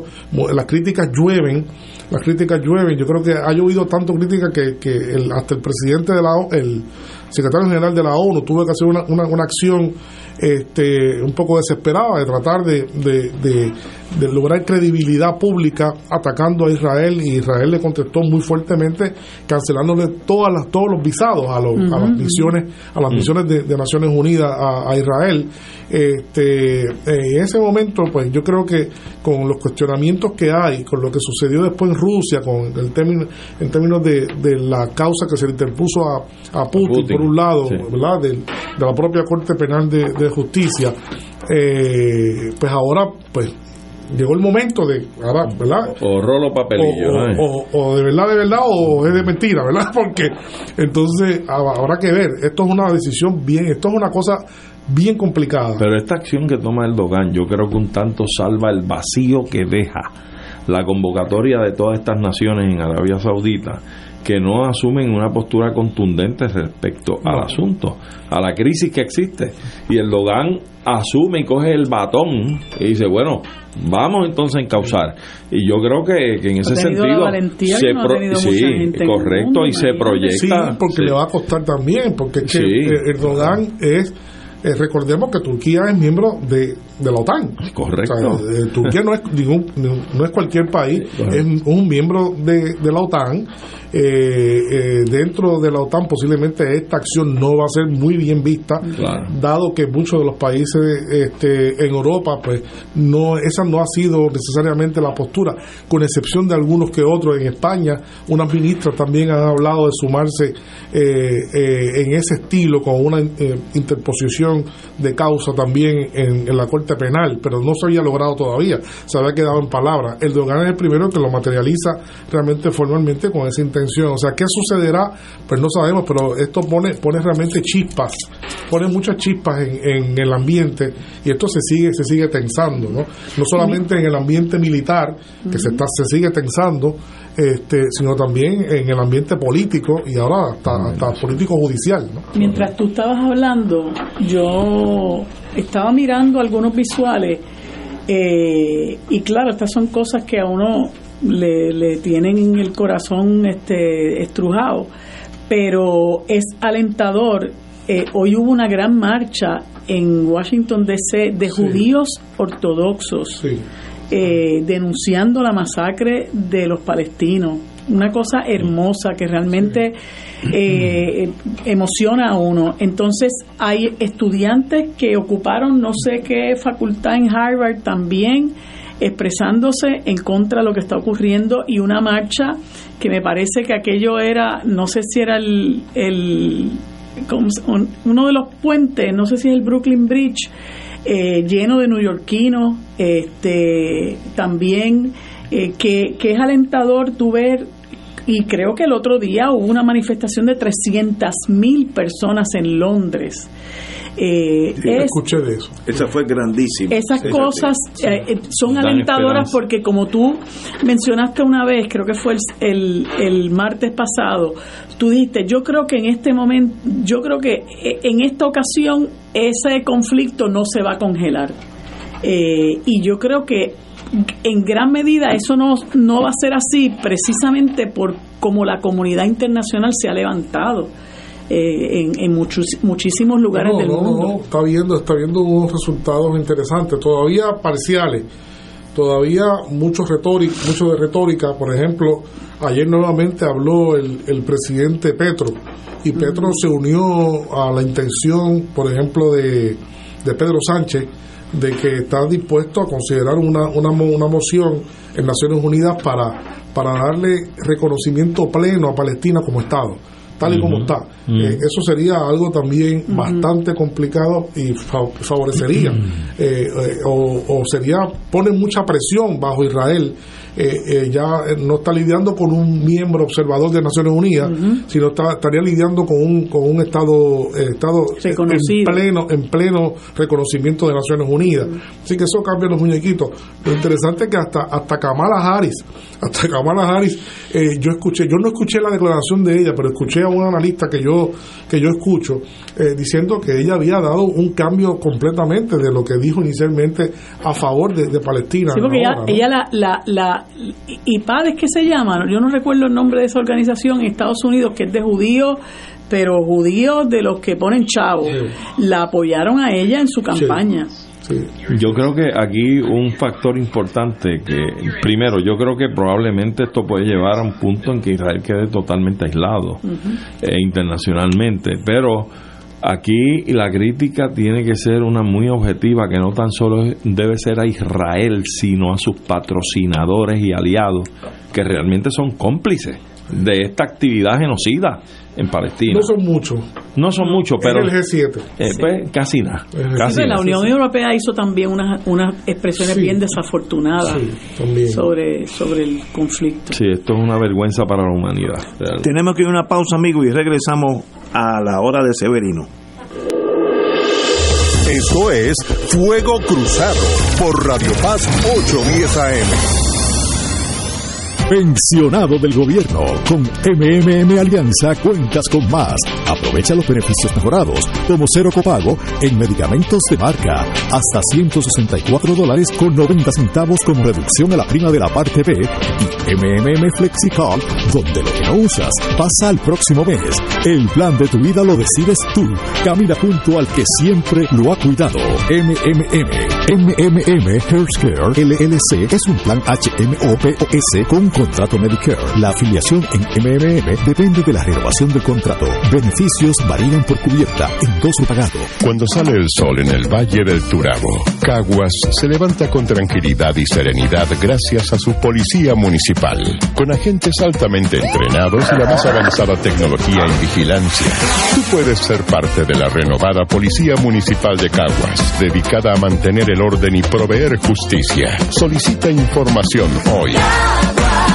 Ciudad Segura. Seguro que sí. Conoce más en visitacaguas.com slash seguro que sí. ¿Tienes una casa de herencia? Compramos Casas Cash, somos tu mejor alternativa. Llama al 787-667-3959. ¿Tienes una propiedad con deuda contributiva sobre la propiedad que está deteriorada y con problemas legales? Llama a Compramos Casas Cash al 787-667-3959. No pierdas tu casa. Compramos Casas Cash. Pagamos todos los gastos legales. Visitamos tu propiedad sin compromiso alguno. Llama ya al 787 667 787-3959. 787-667-3959. Un proceso totalmente gratis. Cuidar nos toca a todos. En el mes de los cuidadores familiares, AARP agradece a sobre los 500 mil puertorriqueños que apoyan y coordinan cientos de tareas para sus seres queridos mayores. Es una labor de amor intensa y retante, pero no tienes que hacerlo solo. Busca sobre 22 videos y más de 40 recursos y artículos cortos para apoyarte en esta nueva página de AARP que incluye el único directorio de servicios para cuidadores. Visita soycuidadorpr.org. Radio Paz te ofrece el mejor motivo para levantarte temprano y disfrutar el comienzo de un nuevo día de lunes a viernes con Enrique Liboy y Radio Paz en la mañana. La dosis perfecta de noticias, deportes y éxitos musicales de todos los tiempos, humor y curiosidades, calendario de actividades y tus peticiones musicales por el 787-300-4982. Conéctate con el 810 AM de lunes a viernes con Enrique Liboy y Radio Paz en la mañana. Fuego Cruzado está contigo en todo Puerto Rico. Amigos y amigas, regresamos a Fuego Cruzado. Yo tengo aquí del IDF, Israeli Defense Forces, que nos hacen updated de la la operación Sword of Iron, espada de hierro. Ya tú sabes, la, con eso nada más ya tú sabes cómo los muchachos están mirando las cosas. y, y ya desde los últimos 35 días han bombardeado 15.000 targets en Gaza. Si en Puerto Rico tú bombardeas 15.000 edificios, imagínate en San Juan lo que quedaría. Son 15.000 no, es una cosa. No, milagro que todavía estén allí, tú sabes, milagro que estén allí. Eh, eh, han destruido 6.000 war targets, eh, misiones de guerra o defensa de guerra de, de Hamas. Y, y, todavía, ellos fíjate, como los israelíes dicen, the full extent of Hamas defeat remains uncertain.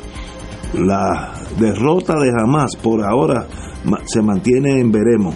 Eh, eh, han perdido, según ellos, 15.000 palestinos. Bueno, con este escenario, uno dice, y no hay, no hay forma de que alguna fuerza detenga esta locura. Los mismos israelitas dicen, ya hay 15.000 que nos lo hemos tumbado. 15.000. Este, Vietnam, que duró 10 años, le costó a Estados Unidos 58, ya estos tienen 15. En unos, días, una semana. un poco más de un mes. Eh, oye, ¿y qué, qué fracaso ha sido las Naciones Unidas, eh, European Union, todas esas cosas? ¿Para qué sirve esa gente? Realmente para evitar que esto ocurra no sirve. Muy bien analizado. Para esto no sirve. No sirve. Hay ese Consejo de Seguridad que se reúne, que propone cosas y entonces tienen poder de veto. Hay una, hay una propuesta de años de la creación de dos estados, pero no ha habido la fuerza coercitiva suficiente para poder llevar a la realización la creación de esos dos estados que en parte hubiese tal vez no eliminado la situación o los problemas entre Israel y Palestina pero yo creo que lo hubiera minimizado muchísimo. lo que pasa es que por mucho tiempo los, los árabes y específicamente los palestinos rechazaron esa solución. Sí es cierto es cierto. Pero la veían como una solución este, arbitraria en cuanto a ellos, porque ellos dicen que el territorio completo es, de, de, Palestina. De hecho, todavía oficialmente una institución como Hamas, ¿verdad? el grupo Hamas, eh, ve, ve, este, ellos le llaman, ellos le llaman que estarían dispuestos en su última locución de 2017, que modifica un poco su documento fundacional. en ese documento Hamas lo que hace es que le llama, le llama la, la eh, eh le llama Hutna que eso en en árabe significa la tregua. Es que pueden hacer una tregua con Israel y reconocerlo temporalmente. Pero, temporalmente. Pero son enemigos. Pero son enemigos, ¿verdad? Son enemigos. Pueden reconocer a Israel para que reconozca el Estado palestino y puede, y puede haber. Eh, pero es un asunto muy complejo, porque es simplemente eh, una, una tregua. En el fondo, en su hermenéutica religiosa, ellos lo que ven es un enemigo que hay que destruir. Así que eso hace todavía muy, mm, muy difícil, muy difícil el, el cómo abordar este, un proceso de pacificación en, en este en este es que eso no tiene, imposible. no tiene eh, solución mirándolo desde el punto de vista palestino voy a ser analista ahora. Si a nosotros los 3.2 millones de puertorriqueños nos hubieran por la razón que sea las Naciones Unidas lo que tú quieras nos hubieran puesto a vivir en Vieques, que es Gaza, todos nosotros, ¿cómo nosotros nos sentiríamos? Nosotros mismos, ah, no, pensemos en árabes, nosotros los puertorriqueños. Y, y lo que era lo que era Puerto Rico, ahora es Israel. Pues eso es una guerra inevitable, no hay forma de que yo me quede en Vieques con mis nietos pasando necesidad, porque hay 2.2 millones en, en Vieques, el equivalente. No, y Pues que- no, y- no hay, no hay solución. Pe- Pero peor aún que lo, para matizar lo que dice Carlos, que es el problema realmente que existe, peor aún es que después te den la de solución que Vieques va a ser tu país, que te van a reconocer como una nación que es Vieques, Claro, cuando es Puerto eh, Rico completo. A lo que, a lo que dije hay que, hay que añadir que jamás no es Palestina. Claro. Jamás Sí, es es un una gobierno. parte de Palestina. Hay otros grupos que piensan igual, la yihad islámica, ¿verdad? Sí. Pero ciertamente hay muchísimas otras organizaciones que, que podrían, eh, ¿verdad?, este, eh, que piensan distinto con respecto a este problema y que sí están dispuestas a reconocer, ¿verdad?, en un proceso de negociación el Estado de Palestina bajo los entendidos de que también existe el Estado de, Israel y que eso es una gran medida. Y podrían entonces aislar este a Hamas y a otros grupos verdad que, que habría que ver cómo, cómo se cómo se logra eso pero eh, eh, este es un momento que yo creo que difícilmente este eh, no se va a poder atender esto va a haber que atenderlo este, de- de alguna manera y cómo crear las condiciones para que para que se sienten eh, a negociar un- unos términos ¿verdad? y cuando se le ofrezca eh, al- a unos grupos que son mm, más, más abiertos a tomar una decisión, pues yo estoy seguro que van, es, es posible que dejen, dejen totalmente al lado a, a, a Hamas en, en esa Y- y- negociación. pero y es probable tal vez que como parte de esa ecuación pueda estar fuera del panorama también un Netanyahu y que sea otro el liderato eso, dalo, israelí. eso dalo por descontado. Sí, que sea otro el liderato de Eso, Israel. eso dalo por descontado, eso Muy dalo por descontado porque ser. es que la presión alrededor de esa figura crece cada vez más al interior, Al interior y al exterior. y ahora con esta causa pues eh, va a poner a prueba el, el sistema de, de la Corte Penal eh, Internacional. Lo va a poner a prueba este eh, que ha sido muy criticado, es un organismo muy criticado, muchos países importantes no pertenecen a esa corte. Habría que ver entonces si ahora proceden con tanta celeridad como procedieron Con con, la causa con la causa contra contra Putin, ¿no? Exacto. Este eh, y entonces eso es lo que mucha gente va a estar mirando eh, el, el tema de la doble vara, que es un tema muy muy eh, grave en términos de lo que son las relaciones internacionales en este momento, este, eh, con, con- muchas actuaciones que se hacen, eh, que cuando es de cuando es uno, es, es- cuando se trata de un país, pues es una cosa, cuando se trata de otro, la misma situación, pues entonces es otra cosa. Entonces, ese tipo de cosas tienen muy, muy afectado la credibilidad del sistema internacional en este Claro, momento. y, y se nota la fisura, los promoventes, en todo caso, de la causa contra Putin, eran no tan solo provenía de, de una facción, un bloque, Sí. que es, que sabemos quiénes son, y, y ahora quienes provocan o buscan eh, eh, ir contra Netanyahu están al otro lado de la cancha. Así es que hay que ver, eh, el- la lupa está sobre la Corte Internacional de Justicia en términos de a cuál de los dos lados de la cancha es que se posesiona. ¿eh? Así es que yo creo que es interesante los tiempos que se pasan. Eh, Son tristes y muy interesantes sí, también. a la vez. Porque es muy triste todo. No, no, esto es una tragedia. Una tragedia Sí. en la cara de todo el mundo, Sí. este, eh, expuesta de una manera clara. Eh, eh, no, no cabe, no, o sea, nunca habíamos visto, yo creo que eh, unas acciones como esta, este, descontrolada, como decía Ignacio, sin que nadie realmente pueda, pueda frenar esto. Esto no se, no se ha Ese- logrado frenar. este, realmente en Esa este es la tragedia. No hay eh, cercanamente. Sin embargo, se- no se sabe por aquí, no se sabe por acá, este, este lado no se reporta nada. Este, hay, hay fuertes enfrentamientos en Gaza. Hay fuertes enfrentamientos. Este, eh, se habla, algunos partes de prensa que yo he visto hablan de 400 soldados israelíes que han perdido la vida en, en- hasta ahora en emboscadas. Son emboscadas lo que están haciendo los, los- los- La guerrilla. la guerrilla de Hamas haciendo emboscadas. Sí. Eh, y te dice, hoy hoy vi un parte de esos de allá, de, de, de aquel lado del mundo, que dice que, que destruyeron 20 tanques. Wow. 20 vehículos blindados. O sea que, muchachos, que eh, obviamente sigue siendo esto un enfrentamiento totalmente asimétrico, totalmente asimétrico. Con eso, con eso no, no basta para ganar, pero lo que está diciendo es que ellos, pues lo que, lo que se comentaba, no se, no se sabe bien qué capacidad real tenga, tenga jamás, hasta, hasta qué grado este, este bombardeo que, como, como lo dijo muy bien Ignacio, pues haya, haya roto la capacidad eh, a largo plazo de jamás que opera en túneles. No se sabe si ellos están esperando su momento para seguir atacando. Están atacando, ¿no? Este, eh, por otro lado, se sabe también, se sabe también que eh, ha ido incrementando su, su equipo de ataque Hezbollah. Eh, ha ido ha ido incrementando el, armamento que está utilizando contra Israel en el norte. Allá en la eh, frontera. sí, en la frontera. Eh, eso se, comenzaron muy tímidamente pero ha ido increciendo no no sé si eso quiere decir que están haciendo esto de una forma para darle darle a los israelíes verdad una, una prueba. Pero definitivamente este eh, la guerra está allí. Este, Estados Unidos atacó ayer, también atacó, atacó posiciones, atacó posiciones de eh, proiraníes en, en, Siria. Eh, se siguen atacando las bases militares de Estados Unidos en Siria y en Irak.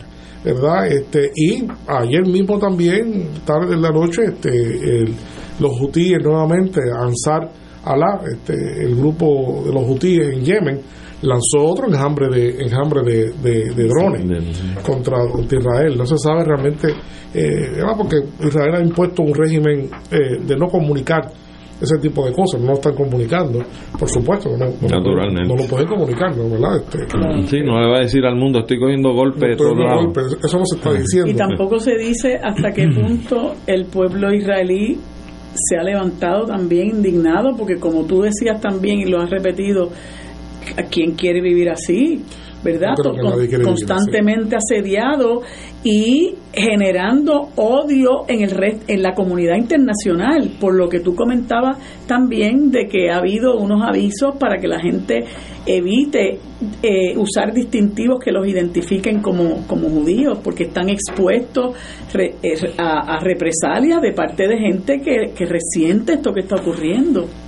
Eso es así, eso, es este bien, eso es terrible. Estados Unidos tiene la, el factor negativo de las elecciones en 12 meses y necesita el lobby judío económico y político dentro de Estados Unidos. Así que Estados Unidos no va a tomar un paso. No, ha tomado amparándolos y mandándole ayuda y siendo cómplice de lo que está pasando pero que hay una razón política. hay hay algunas personas que son de la opinión que eso le ha restado apoyo a Biden. Claro. De hecho dicen que este eh, creo que solamente creo que el 90% de los jóvenes no, no está aprobando la política de, de Biden. Este, eh, la, premisa, la, premisa es la que tú dices. Eh, la premisa, lo que se espera es eso, porque ha sido siempre poderoso. Pero parecería ser que este puede ser un momento que hay una ruptura en esa tendencia y que lo que se puede esperar de ese apoyo no sea suficiente como para garantizarle a Biden una, una reelección. Eso puede ser bastante complicado. eso es, pero eso, puede ser ese lobby judío que tiene cientos de millones de dólares para darle al político que deseen, porque se lo dan como unidad. los judíos apoyan este año a los republicanos y van todos para allá, o el año que viene para los demócratas. O sea, es un grupo sólido, con mucho poder. Muy influyente. Entonces, es, es algo que sencillamente no deja opción de cura, es como una locura que no tiene terapia, eso es hasta que uno elimine al otro. No, no, ¿sabes? Porque tiene que tener algo de lógica hasta, hasta cuándo dura esto. Y eso no se ve en el horizonte. Pero, Ignacio, lo que sí se está viendo es que parece que Pedro Sánchez Vamos, vamos, vamos para España. Sánchez, revalida, revalida. Háblame de Pedro Sánchez, que de, él sé muy poco. Pedro, Pedro Sánchez, este, no moja, pero empapa. No moja, pero empapa. El, el, siempre sorpresivo, el siempre sorpresivo Pedro Sánchez. Ya van a Realmente, pues, ¿Qué ha pasado? Nada, contra este eh, Pedro Sánchez. Sabemos que en España hubo unas elecciones que la, la ganó el partido más votado fue el Partido Popular.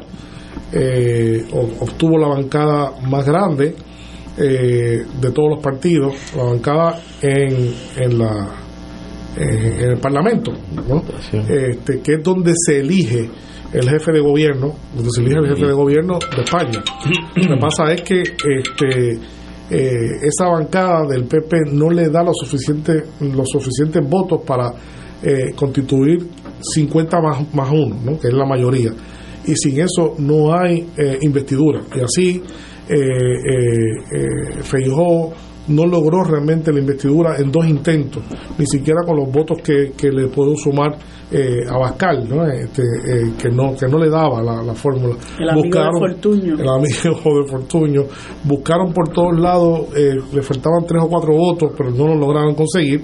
De tal manera que eh, el, el rey autorizó eh, una segunda intento, eh, una segunda ronda de intentos para la investidura, en este caso dándole la oportunidad a Pedro Sánchez de que demuestre que tiene 50 más 1 de los votos en, en el Parlamento.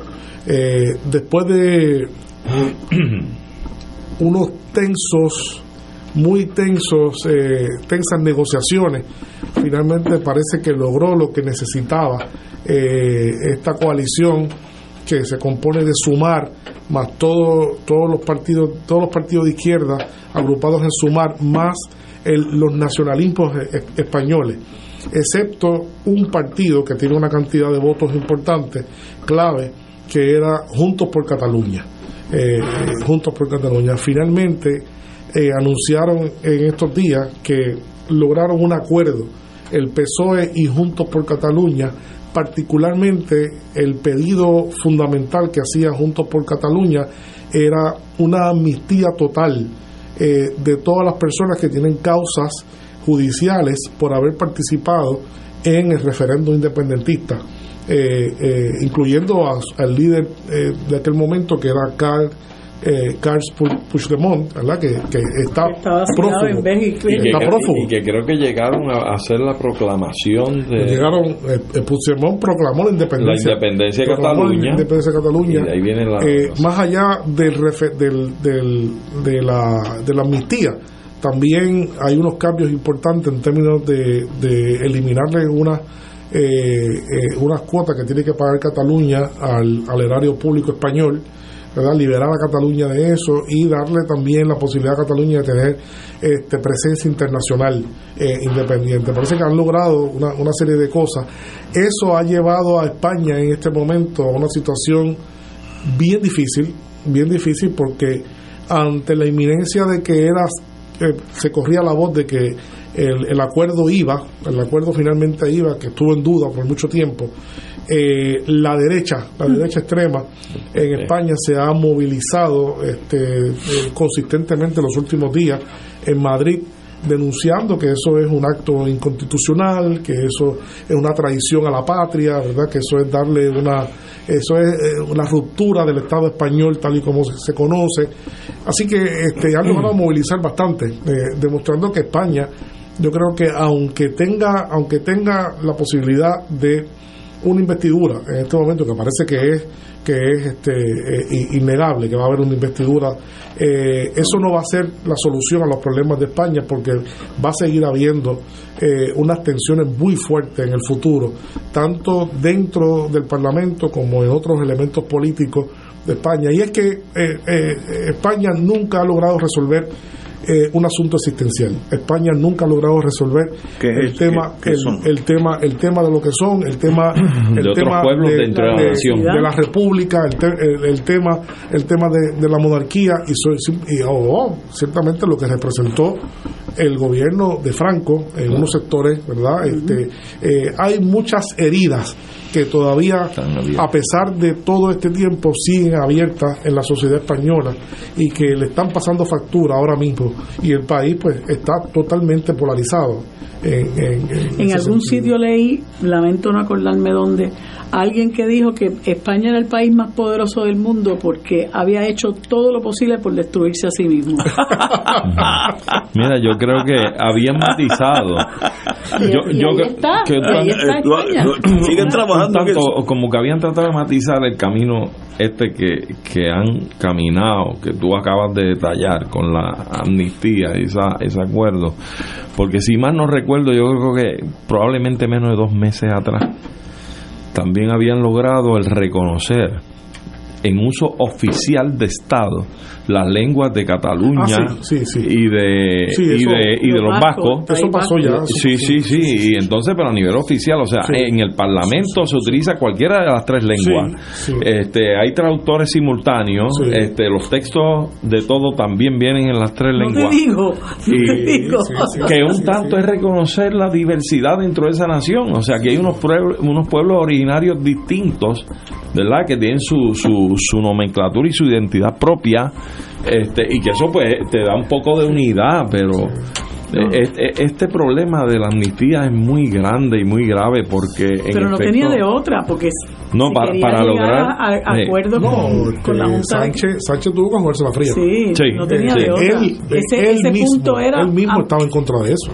Sí. Por mucho tiempo. Pero no te acuerdas, le y tiró, fue fue le tiró vocal la policía Sí. a los catalanes cuando fueron a votar el referéndum, aquello fue escandaloso. Así que esto pone España en una posición, desgraciadamente, una posición eh, bastante crítica. Y ¿verdad? no sé si sabes que creo que el PP ya en, en una de las cámaras había avanzado con algún tipo de proyecto para evitar cuando viniese este la decisión final parlamentaria Ah, sí, eh, sí. bloquear bloquear No, no, no, esto, va- esto va para los tribunales. Sí sí esto va a ser el pique y se extiende Bueno, y el domingo vota Argentina. Vamos a ver si gana el loco o, o si impera la sensatez. Si, si gana el loco, hay que dar un golpe de Estado por el bien del país. Es que no, eh, tú no puedes tener- Mira, se está reportando sobre 100.000 abonados de Luma sin servicio eléctrico en este Wow. momento. Ah, Ay, ay, ay. hablando, Si te digo que esto es un país. Ay, ay, ay. Hay que votar por Pierluisi para mantener la estabilidad. Y para que siga hundiendo la estadidad Señores, hasta mañana, amigos.